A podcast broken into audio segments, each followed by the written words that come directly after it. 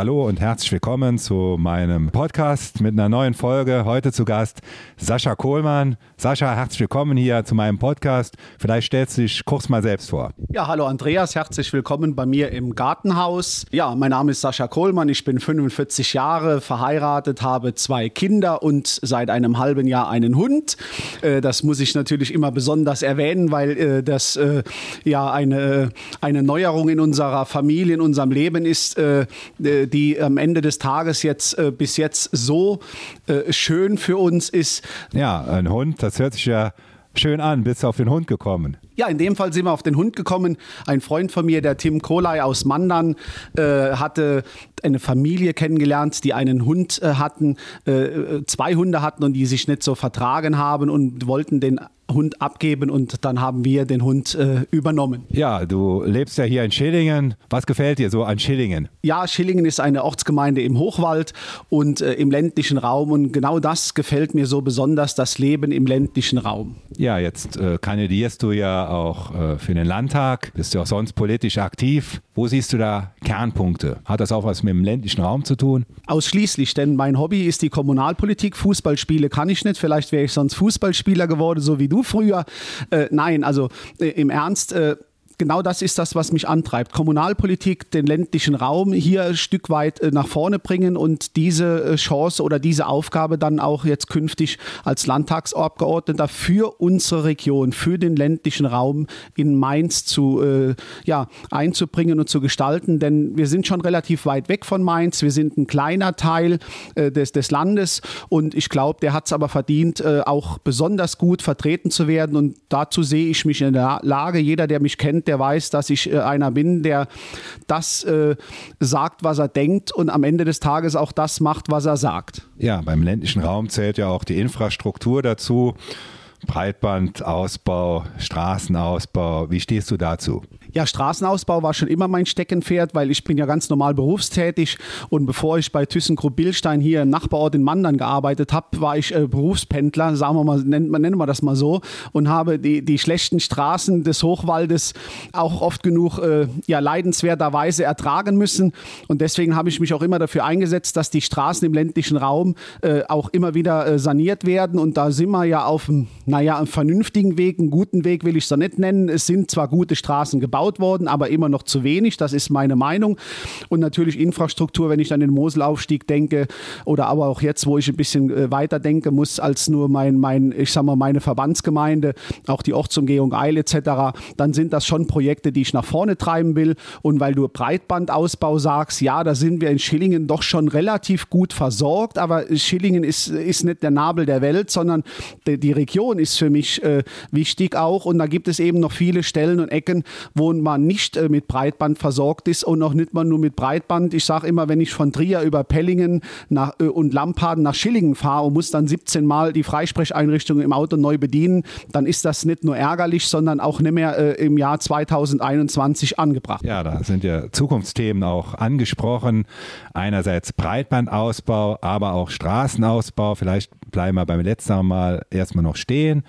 Ähm, wo siehst du da die Hauptknackpunkte? Du hast eben angesprochen, Moselaufstieg ist ein Thema, da gibt der Bund Geld, das Land ist planende Behörde. Wo siehst du da Knackpunkte? Wo könnte man da besser werden hier? Ja, äh, wenn du den Moselaufstieg jetzt mal gerade ansprichst, äh, ganz im Speziellen, da hat ja dein Vorgänger, der Bernhard Kaster, den ich ja auch äh, sehr schätze und lange genug kenne, schon mit die Weichen gestellt. Aber das Projekt gibt es ja sogar schon vor Bernhard Kaster, aber nochmal mit die Weichen gestellt, dass das Projekt oder die, der Moselaufstieg im vorrangigen Bedarf ist. Die Gelder stehen bereit. Du bist seit deiner Amtszeit im Bundestag auch mit Nachdruck daran äh, dass dieses Projekt äh, nach vorne kommt. Es hängt meines Wissens nur daran, dass das Land Rheinland-Pfalz den Stellenwert, die Priorität für die Verkehrsinfrastruktur so weit nach hinten gesetzt hat, dass man jetzt mit einer Ausrede kommt und ich sage bewusst Ausrede, äh, man hat nicht genug Planer für die Straße und kriegt sie eben nicht genug, ja, nicht schnell genug geplant, obwohl das Geld zur Verfügung steht. Dann sage ich dir, dann hat man in den vergangenen, ich bin auch ein Mann klarer Worte immer, dann hat man in der Vergangenheit äh, da geschlafen oder hat es vielleicht bewusst auch äh, was ich sogar noch für wahrscheinlicher halte, bewusst äh, verzögert und, und bringt dann Argumente wie man kann, hat nicht genug Planer. Das hätte man vorher können wissen, was alles auf der Agenda steht. Und wenn man was nicht will, dann findet man auch Gründe, warum man etwas nicht kann. Ja, du sprichst an, man hat nicht genügend Planer. Da könnten wir ja Planungsbüros einstellen. Äh, in der Tat äh, gibt es bestimmt Planungsbüros, die in der Lage wären, das zu tun. Damit möchte ich auch nicht die, die, die, die äh, Planer irgendwo beim LBM, also beim Landesbetrieb Mobilität, kritisieren, sondern ich glaube schon, dass die nicht genug personelle Ausstattung haben, für das zu tun. Und wenn man das eben ich sag mal, auf seiner Personalplanung, so nennen wir das. Ich arbeite, hab, ich habe ja eben gesagt, bei ThyssenKrupp Billstein, das lernt ja jeder äh, kaufmännische Auszubildende bei uns, dass es eine gewisse Personalplanung gibt für Projekte, die man in der Zukunft vorhat. Und wenn man das eben nicht will und hat nicht genug Personaldecke im öffentlichen Bereich, dann muss man sich eben der Privaten bedienen, äh, die in der Lage sind, das auch zu tun. Ich glaube, es gibt Bundesländer, die arbeiten in, in, in vielen Bereichen mit solchen äh, privaten Büros. Und wenn ich dann äh, durch die Republik fahre, was jetzt nicht mehr ganz so oft geschieht, aber in der Vergangenheit doch schon mal geschehen ist, oder wenn ich einen Urlaub in Deutschland mache, was ich immer bevorzuge, dann äh, kriegt man schon mit, dass es andere Bundesländer gibt, die schon in der Lage sind, ihre Projekte zu planen, zu planen und umzusetzen. Planung ist eine Sache, wenn es mit den Bundesstraßen ja schon nicht mit der Planung klappt, wo die Gelder ja bereit liegen, äh, dann ist ja gerade für die Landesstraßen oder Kreisstraßen äh, das Problem ja schon vorprogrammiert gerade der ländliche Raum lebt aber gerade auch von diesen kleinen Straßen, die ja auch wichtige Dörfer anbinden an, an das Verkehrsnetz. Wo äh, könntest du da auch Verbesserungen eben dir vorstellen? Ich meine, da müssen wir uns einfach, auch wenn das hier äh, ein Podcast ist und, und, und viel im Kopf äh, rumgeht, äh, wenn, man, wenn man dann zuhört, ich glaube, dann fällt jedem, der jetzt uns zuhört, äh, direkt äh, geht das Kino im Kopf an, das Bildkino, weil jeder kennt bei sich in der Region, in meinem Wahlkreis, und ich fahre ja jetzt mittlerweile, ich sage immer von Prosterath bis nach Wincheringen, das sind ja, das ist ja gefühlt zwei Stunden Fahrt, äh, da sind ja überall Straßen, Kreisstraßen Landstraßen, die in, in einem Zustand sind, die eines Industriestaates wie, wie uns, äh, eines Landes Rheinland-Pfalz einfach nicht würdig sind, wenn ich das mal so, so sage. Und äh, alle Welt spricht immer von ÖPNV. Äh, du kennst meinen Spruch, auch Fliegebusse gibt es nicht. Wir brauchen auch für den ÖPNV vernünftige Straßen und man muss es einfach wollen. Und das ist eine Sache, wo ich sage, da ist scheinbar die, die, die Ideologie, äh, die, die, die, die Philosophie äh, in der Politik der Landesregierung, der aktuellen Landesregierung, die ja seit 30 Jahren in der Verantwortung Ausstattung ist, immer in verschiedenen Farben, aber mit, mit größtenteils so, wie sie jetzt ist. Und äh, da, da, sieht man, dass der Wille nicht da ist, äh, da was zu ändern. Ich erinnere mich immer, dass wir im Kreistag mal vor ungefähr äh, sieben Jahren, acht Jahren gefühlt äh, mal 100.000 Euro zusätzlich ausgeben wollten für den Kreisstraßenbau und wurden auch komischerweise dann von denen Fraktionen, die in Mainz in der Regierung sind, ja, daran gehindert und es wurde dann mehrheitlich abgelehnt. Kreisstraßen wollten wir manchmal mehr umsetzen, als wir eigentlich konnten, weil die Planung eben gefehlt hatte. Gehen wir eine Ebene tiefer. Da hast du ja auch äh, klare Worte zur Gemeindestraße, die ja gerade den Bürger direkt betreffen. Stichwort Ausbaubeiträge. Wie stehst du dazu? Ja, also da bin ich ja ein getroffene, getroffenes Kind oder wie sagt man, oder getroffene Hunde bellen. In dem Fall äh, ist bei mir das Bellen ist einfach das zu artikulieren, wo die Probleme sind, äh, weil ich bin ja ein Mensch, der, äh, ich, man nennt da doch Vereinsmeier, der, der mitten im Leben steht. Ich habe mich ja eben vorgestellt und äh, wir hatten selbst äh, die, die äh, Ortsstraße, also bei uns die Straße vorm Haus, die wurde saniert, muss man sagen, Gott sei Dank. Das ist jetzt oh, schon weit über zehn Jahre Jahre her und trotzdem, wir hatten damals schon 23.000 Euro Anliegerbeiträge zahlen müssen. Und äh, ich kann dir sagen, dass, da war ich ja, dann war ich ja 35 Jahre, das war schon eine Hausnummer, weil wir hatten dann auch äh, schon das Elternhaus von meiner Frau, in dem wir leben, äh, waren wir so ein bisschen am Sanieren, weil man will ja doch schon ein bisschen, oder die Politik zwingt einen ja auch ein bisschen energetisch da was zu tun. Und wir haben das, was wir machen konnten, auch gemacht, ohne sich extrem verschulden zu wollen. Und das sind 23.000 Euro viel Geld. Jetzt ist es bei mir vorbei. Jetzt könnte ich sagen, naja, es ist nicht mehr mein Thema. Doch, es ist mein Thema, denn jemand, der für den ländlichen Raum auch brennt, kennt ganz viele Anlieger, auf die das noch zukommt, die Sanierung der Straßen. Und das ist bestimmt nicht günstiger geworden seit 10 Jahren oder 15 Jahren, sondern teurer geworden. Und wenn man die Durchschnittsrenten etc. kennt im ländlichen Raum und die Durchschnittseinkommen von Handwerksbetrieben und von Handwerksmitarbeitern, also Gesellen, von Meistern, dann weiß man, dass das eine Hausnummer ist, die schwierig zu bewerkstelligen ist. Und die Leute müssen wir entlasten, indem wir die Straßen aus Ausbaubeiträge abschaffen. Und ich sage immer, was in anderen Bundesländern geht, muss auch in Rheinland-Pfalz gehen.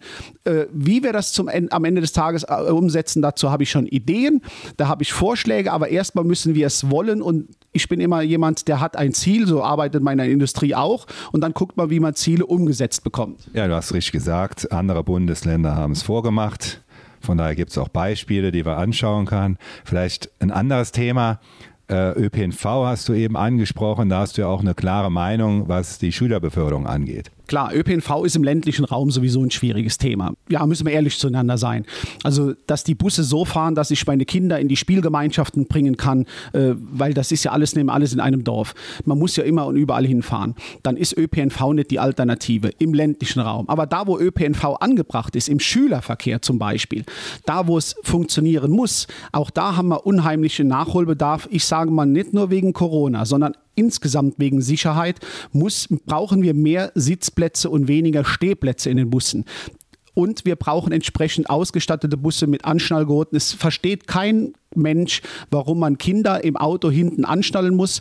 Also man versteht das schon wegen der Sicherheit, äh, aber warum es da sein muss und im Bus eben nicht. Und da sage ich dir, das kann nicht sein und deswegen brauchen wir mehr Sitzplätze, weniger Stehplätze und jemand, der, äh, der auch äh, auf Bildung Wert legt im ländlichen Raum, also eine Schulvielfalt, die richtigen Schule, ob das Realschule plus IGS Gymnasium ist und jemand, der auch akzeptiert, dass Schulstandorte auch teilweise zentralisiert werden müssen, aber da müssen die Kinder oder Jugendliche auch hingefahren werden. Und wenn wir Jugendliche und Kinder in die Oberstufe fahren oder auszubilden in, in Berufsschulen, wie zum Beispiel in Saarburg, dass nicht alles zentral in Trier ist, sondern in dem Fall dezentral in Saarburg auch eine Berufsschule ist, dann muss man den Jugendlichen auch die Möglichkeit geben, erstens dahin zu kommen und zweitens bin ich für die kostenlose Beförderung auch für Oberstufe Schüler und Auszubildenden, wie das bei anderen Schülerinnen und Schülern auch ist. Ja, du sprichst das Stichwort Schule an. Da ist die Landespolitik ja generisch in der Verantwortung.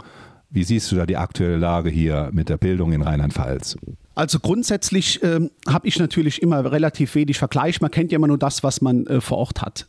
Aber äh, man kennt ja auch Leute in anderen Bundesländern. Und ich bin ja jemand, der auch immer offen durch, durch die durchs Leben geht und sage, äh, wir haben jetzt Corona, wir haben noch viel äh, den, den, ich sag mal, das Homeschooling, wie man das auf Neudeutsch so schön sagt, also die Heimbeschulung, die Beschulung zu Hause. Da habe ich also habe ich eine Erfahrung gemacht. Ich habe ja selbst Kinder, die in die Schule gehen. Äh, da gibt es einmal Lehrer, also seit letztem Jahr März reden wir über diese Sache. Da gibt es Lehrer, die haben unheimlich engagiert und tolle Konzepte entwickelt für sich, damit sie ihre Schülerinnen und Schüler äh, weiterbringen können. Dann gibt es Lehrer, die haben das auch gewollt, die sind vielleicht nicht so äh, EDV-affin, da hätte es vielleicht ein bisschen Schulung noch gebraucht, die das aber wollen, äh, wo es auch funktioniert, aber natürlich nicht, noch nicht so gut. Und da gibt es Lehrer, die sich auch ganz dagegen, ich sag mal, wehren, die, wie man früher bei uns im Betrieb gesagt hat, äh, oh, in meinem Alter gebe ich mich im Computer nicht mehr ab. Die gibt es ja auch, das ist eben so auf der Welt. Aber ich sage nochmal, man hatte seit letztem Jahr März viel Zeit für sich bei denen Lehrern abzuschauen, wo es gut funktioniert hat, wie man es machen könnte. Und da habe habe ich klar eine Meinung, dass man den ganzen Sommer über geschlafen hat, dass wir uns mit jedem Thema wieder beschäftigt haben, aber nicht so, wie ich es mir wünsche mit dem, mit dem Homeschooling. Und da hätte man das Rad müssen nicht neu erfinden, hätten müssen die als Beispiel holen, die an einen Tisch setzen, die Lehrer, die es gewollt haben, mit den Le Eltern, die es verstanden haben. Und im Übrigen, wenn man das weltweit mal sieht, es gibt, glaube ich, viele Regionen auf dieser Welt, wo Homeschooling schon immer funktioniert hat. Und auch da hätte man sich den Fachverstand, könnte man einholen, wenn man es nur gewollt hätte. Aber ich habe das Gefühl, dass man äh, äh in, in, den, in den Ministerien in Mainz, wo man seit 30 Jahren mehr oder weniger darum sitzt, äh, und das meine ich nicht persönlich, sondern das meine ich konstruktiv, dass, äh, man nennt das immer Betriebsblindheit bei uns. Und, und da denke ich, dass man da das einfach verschlafen hat. Und das muss man auch dann eingestehen und da muss man sagen, das hätte man können besser machen. Und das ärgert mich ja daran, dass man immer alles, was man hätte besser machen können, äh, so verkauft, als hätte es nicht besser gehen können. Und das ist schon ärgerlich für jemand, der wie ich als Vater betroffen ist und den Kindern zuschaut, äh, die abhängig davon sind, was das Land an Konzepten entwickelt. Vielleicht ein anderes Thema noch. Wir sitzen ja hier im schönen Hochwald, aber dein Wahlkreis ist ja mehr als der Hochwald alleine. Äh, wie gerne bist du an der Saar und äh, wie willst du die Saar auch äh, in Mainz vertreten? Ja, die Saar und die Obermosel und der Hochwald und der Hunsrücker Teil und was weiß ich, das geht ja wirklich von Neuhütten, Muhl, Dampflos da hinten, äh, Prosterath, über unsere Verbandsgemeinde äh, Saarburg-Kell bis nach Winscheringen rüber, ob da oder auch Merzkirchen, aber auch Konz, Kanzem, Filzen, diese ganzen äh, am Tälchen, das sind ja so breite Gebiete. Ich kann ja sagen, was, was die alle vereint. Das ist der ländliche Raum. Die einen sind ein bisschen größer, die anderen sind noch ein bisschen kleiner, aber am Ende des Tages sind es alles kleinere und größere Dörfer. Die einen heißen dann schon mal Stadt. Und äh, es ist ländlicher Raum. Und ich habe den ja jetzt kennengelernt. Ich bin ja so gut wie jeden Tag unterwegs. Ich muss zwar natürlich noch arbeiten, aber danach meiner Arbeit, und da danke ich jetzt jedem, äh, der mich immer auf meinem Betrieb unterstützt zurzeit für den Wahlkampf, komme ich in, überall in meinem Wahlkreis rund. Es sind tolle Menschen und die sind gar nicht so verschieden. Es ist natürlich ein bisschen ein Mentalitätsunterschied, wenn du im Tal bist, also auf den Höhenlagen. Aber ich ich komme mit allen gut zurecht und ich werde mich auch für alle einsetzen. Und Politik verstehe ich sowieso, Andreas, so, dass ich den Menschen zuhöre und dafür muss ich zu den Menschen hin. Also zuhören, verstehen und dann die Probleme dazu platzieren, wo sie ich sage auch nicht immer gelöst werden können, aber ein Stück weit verbessert werden können. Und das ist der Anspruch, den ich habe. Das liegt vielleicht auch an meinem Beruf äh, im, im, Industriebereich wo ich sage, wir müssen immer ein Stück besser werden. Und da ist der Wahlkreis für mich gar nicht so unterschiedlich. Er ist einfach nur riesengroß und wenn man ein Auto hat, kriegt man das auch bewerkstelligt. Und wenn man natürlich engagiert und bemüht ist und fleißig ist, zu den Leuten rauszufahren und zuzuhören. Ja, vielleicht noch ein letztes Thema, was ja auch aktuell in den Medien herumschwirrt. Wir sind ja zum Glück gerade auch wegen Luxemburg noch eine wachsende Region. Wir müssen ja auch immer schauen, dass wir auch neues Bauland auch generieren. Und jetzt hört man von den Grünen ja in Hamburg, dass die die Einfamilienhäuser eben verbieten wollen. Also da gibt es Argumente, die die Grünen äh, da gebracht haben. Ich sage immer, man muss alles verstehen oder akzeptieren, aber nicht immer verstehen. Oder umgekehrt, ist ja auch wurscht egal. Was ich damit sagen will, ich bin dagegen, jemand vorzuschreiben, wie er zu leben hat. Und was in Hamburg wichtig ist, ist in Schillingen oder in Merzkirchen oder in Winscheringen eben nicht immer gleich wichtig. Und wenn bei uns die Menschen ein Einfamilienhaus bauen möchten und haben die Möglichkeit dazu. Und wir sind, glaube ich, im ländlichen Raum froh, wenn der eine oder andere noch ein Einfamilienhaus baut auch junge Familien, damit sie auch Mitglied im Sportverein bleiben können, Mitglied in der Feuerwehr werden können oder bleiben können, damit sie eben nicht wegziehen müssen, dann sage ich dir, dann ist das ganz, ganz wichtig, damit unser Le äh, ländlicher Raum lebenswert bleibt. Also von solchen Dingen überhaupt Menschen vor, immer Vorschriften zu machen. Man kann ja Politik muss ja nicht immer gleich die Vorschrift sein. Politik kann ja auch aufklären sein. Wenn man, wenn man Argumente hat, dass es Regionen gibt, wo eben kein Platz mehr ist und dann sagt, es wäre angebracht, das so und so zu machen, dann muss die Entscheidung trotzdem bei den Leuten bleiben.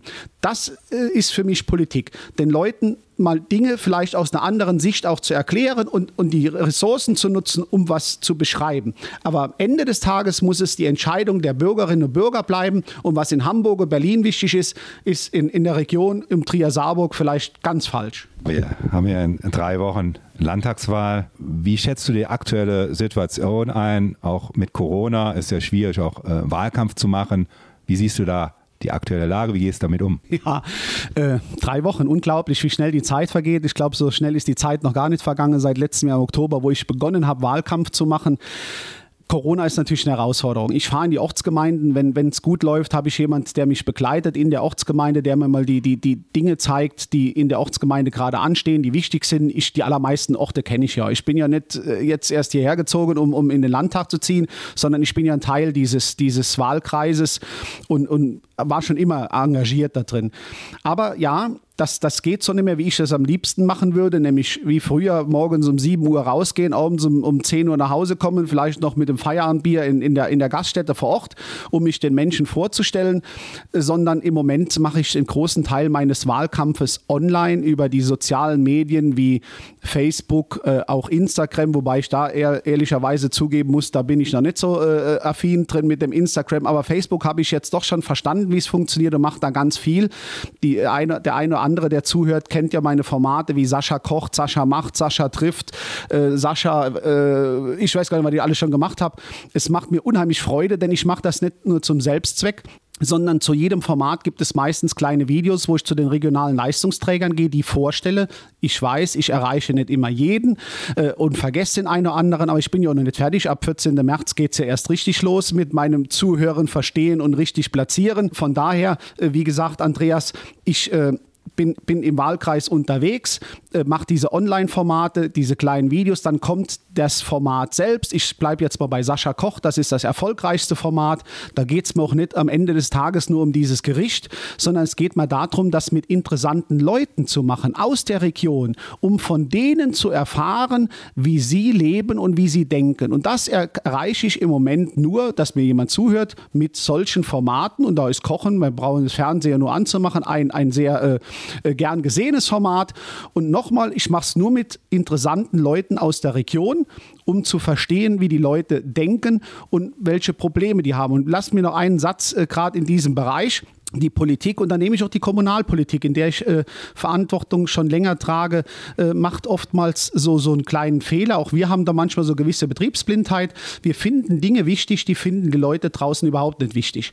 Und äh, um die wichtigen Dinge der Leute draußen, äh, die, ich will nicht sagen, dass sie unwichtig sind, aber die sind eben nicht so wichtig. Und die wichtigen Leut, äh, Themen der Menschen, die kriegst du nur, wenn du mit denen, ich will nicht sagen kochst, aber wenn du dich mit denen unterhältst. Und Kochen ist da im Moment eine Sache, die ich nutze. Und glaub mir, mir fällt da noch viel mehr ein, was ich mit den Leuten machen kann, einfach um mit denen ins Gespräch zu kommen. Du hast äh, Stichwort gegeben, 14. März, 18 Uhr. Wahllokale schließen. Was würdest du den Bürgern bis dahin mitgeben und was würdest du dir danach für dich und für die Region wünschen? Also bis zur Wahl gebe ich denen mit, dass, dass es keine schlechte Wahl wäre, wenn sie den Sascha Kohlmann wählen, weil sie dann jemand gewählt hätten oder wählen würden, der auch nach dem 14. März noch so bleiben will, wie er ist. Daran kann man mich dann auch messen, aber die Chance möchte ich gerne haben. Mein Listenplatz ist so, dass ich den Wahlkreis direkt gewinnen muss. Aber das ist das, was ich den Bürgern mitgebe bis dahin. Ansonsten sollen sie meine Formate schauen und können mich dann kennenlernen. Vielleicht äh, macht das meine, die Wahl noch ein bisschen einfacher. Nach dem 14. März, also das wäre dann der 15. März, dann gibt es ja zwei Möglichkeiten. Entweder bin ich total betrübt, weil ich vielleicht nicht geschafft habe, den Menschen, äh, die Person Sascha Kohlmann so näher zu bringen, wie sie ist.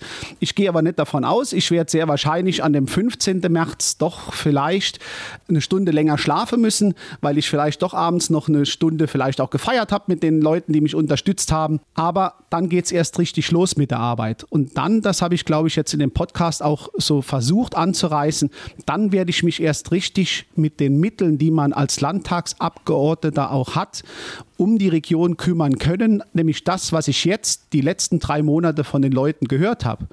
Da ist viel Arbeit vor einem Wahlkreisabgeordneten, um diesen Wahlkreis nach vorne zu bringen und die Probleme da zu platzieren, dass sie nochmal, ich sage, ein Stück weit besser werden. Vielen Dank, Sascha Kohlmann zu Gast. Ich wünsche dir viel Glück. Du bist der Mann aus der Region und kannst die Region auch gut in Mainz vertreten.